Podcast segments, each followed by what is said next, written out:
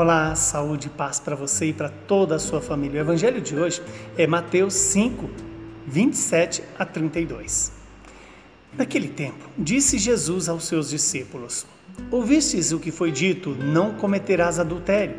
Eu, porém, vos digo: todo aquele que olhar para uma mulher com desejo de possuí-la, já cometeu adultério com ela em seu coração. Se o teu olho direito é para ti ocasião de pecado, arranca-o e joga para longe de ti.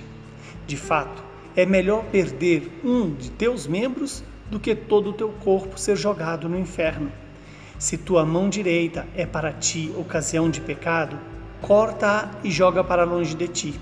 De fato, é melhor perder um dos teus membros do que todo o teu corpo ir para o inferno. E foi dito: quem se divorciar de sua mulher, dê-lhe uma certidão de divórcio.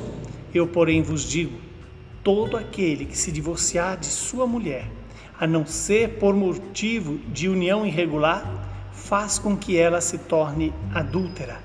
E quem se casa com a mulher divorciada comete adultério. Palavra da nossa salvação. Glória a vós, Senhor.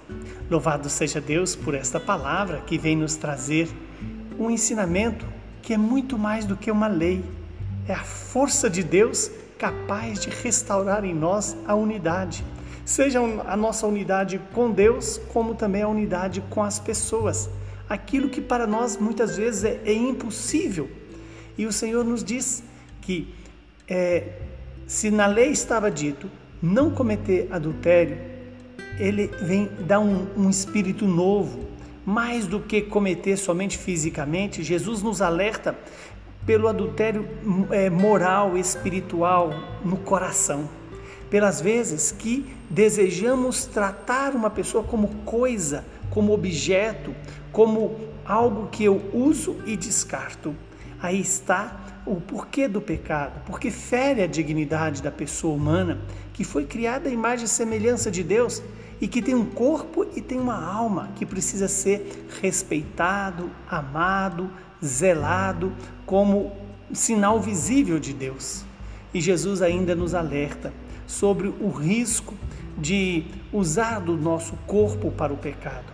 E se porventura algum membro está causando, ou melhor dizendo, está sendo um instrumento do pecado, é melhor que o arranquemos. Isso aqui é claro que é muito mais uma atitude radical de mover o coração para Deus.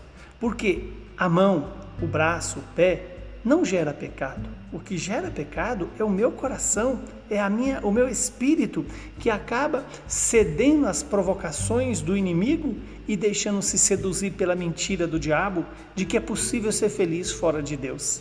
Então, o que o Senhor nos convida, na verdade, é não ocupar o lugar de Deus, mas é deixar que Deus ocupe o centro da nossa vida, é deixar que Deus nos ajude na construção da unidade nossa conosco mesmo, da nossa família e essa unidade que é gerada pela presença do Espírito Santo em cada um de nós.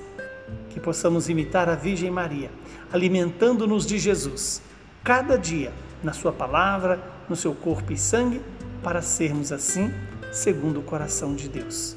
Abençoe-nos o Deus Todo-Poderoso, que é Pai, Filho e Espírito Santo. Muita saúde e paz. Não se esqueça, estamos no mês de junho, o mês do Sagrado Coração de Jesus.